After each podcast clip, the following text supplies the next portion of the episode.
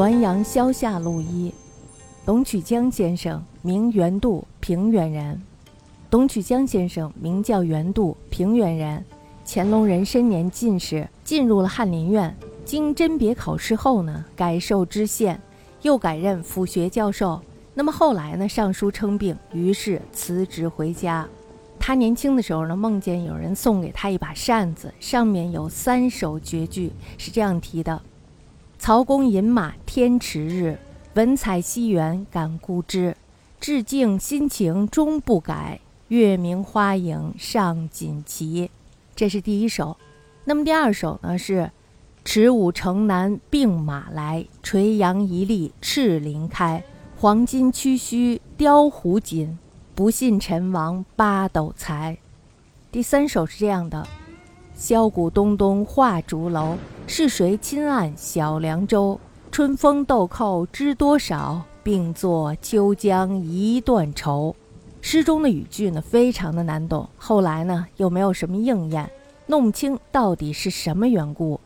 那么大家想一下，纪晓岚呢，他把这么莫名其妙的故事引入到《阅微草堂》中，肯定是有他的用意的。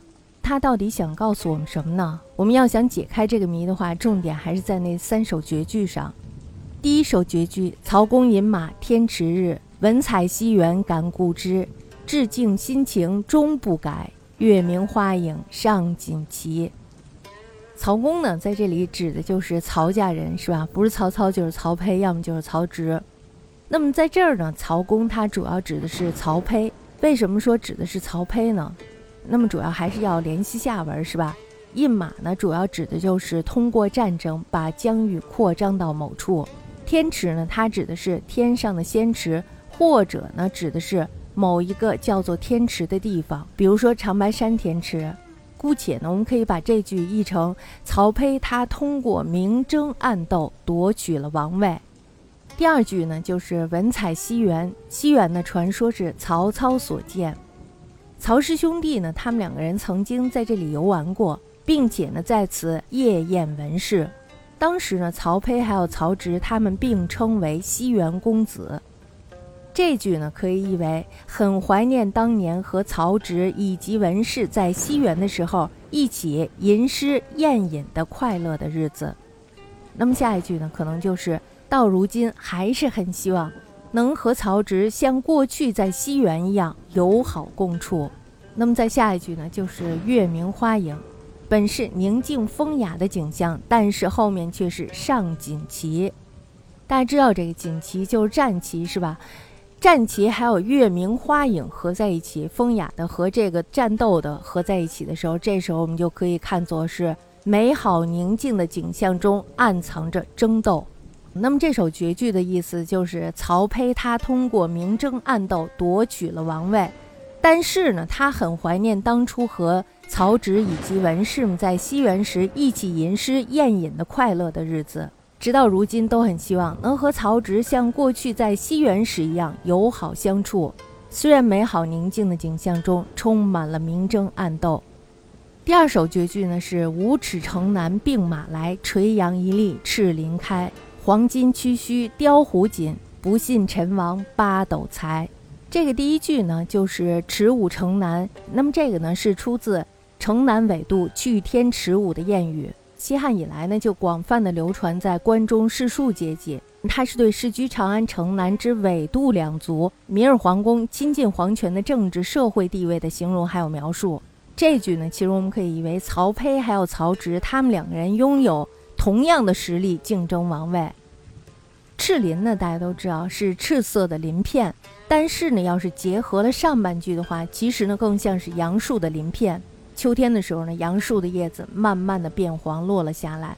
树上呢还有很多的小芽芽，那么这些小芽芽呢，外面还有好几层毛茸茸的鳞叶包着，这个是为了让它好好的过冬，是吧？那么新生的杨树叶呢，都是暗红色的，正好是一个赤字儿。一粒呢，可指一种规则或者是体制。那么这句呢，就是按照惯例，杨树发出了红色的嫩芽，暗指一个人已经占了上风。这首诗当中的区须呢，它指的是门上的搭扣，用来锁门闭户的金属件儿。那么这句话呢，它可能指的是曹丕他能够守住家业，抵御外来的入侵。那么下面这句“陈王”指的就是曹植。陈王八斗才，大家都知道七步诗是吧？曹丕呢，他要杀这个曹植，这时候曹植渡了七步，就做了一首诗，说明什么呀？说明曹植他非常的有才。但是呢，曹植他虽然有才，可是呢，这个才指的是文才。文才对于治国安天下有用没用呀？其实是一点用都没有。所以呢，这个第三首他讲的就是曹丕还有曹植两人都拥有同样的实力来争夺王位。可是呢，事实上一个人已经占了上风，那就是谁呀？曹丕。曹丕呢，他更能守家，而且呢还能抵御外来入侵。而曹植呢，虽然才高八斗，但是呢却只是文采而已。第三首绝句：古萧东东画竹楼，是谁亲按小凉州？春风豆蔻知多少，并作秋江一段愁。古箫呢，它指的是鼓声、箫声，泛指音乐，是吧？那么也可以指的是军乐。画烛呢，就是画室的蜡烛。这个意思就是说呢，比较富贵奢华的生活。那么这句话呢，我们要解释下来呢，就是晚上点着画烛的楼上传出了乐曲声。这里呢，我们可以看到，暗指的是通过争斗取得了胜利，得到了荣华富贵。小凉州呢是一个乐曲名儿，它是咏边塞情景当中的一个名曲，描述的是艰苦荒凉的边塞的一次盛宴。它描摹了征途当中的人们开怀痛饮、尽情酣醉的一个场面。春风豆蔻，大家都知道豆蔻是什么，是吧？豆蔻呢是一个非常美的年华，对吧？那么这里呢，它主要指的是家里还有十三四岁的少女，意为美女无数。秋江呢，就是秋天的江景。那么这里呢，我们大家都知道，一说到秋，一谈秋，就是有一种萧瑟，是吧？有几许萧瑟，有几许孤寂。那么这首绝句呢，指的就是曹丕他在取得王位之后。歌舞升平，富贵奢华，美女无数。但是呢，曹丕他依然觉得非常的寂寞惆怅。那么咱们想一下，为什么他要给出这三句绝句呢？这三句绝句又和这个董元度有什么关系？所以呢，我们得说一下这个董元度。董元度呢，他是非常有个性的一个人，而且董元度他特别的热爱自由，无拘无束，个性洒脱。那么，当他中了进士以后呢，他就入了翰林，做了官儿。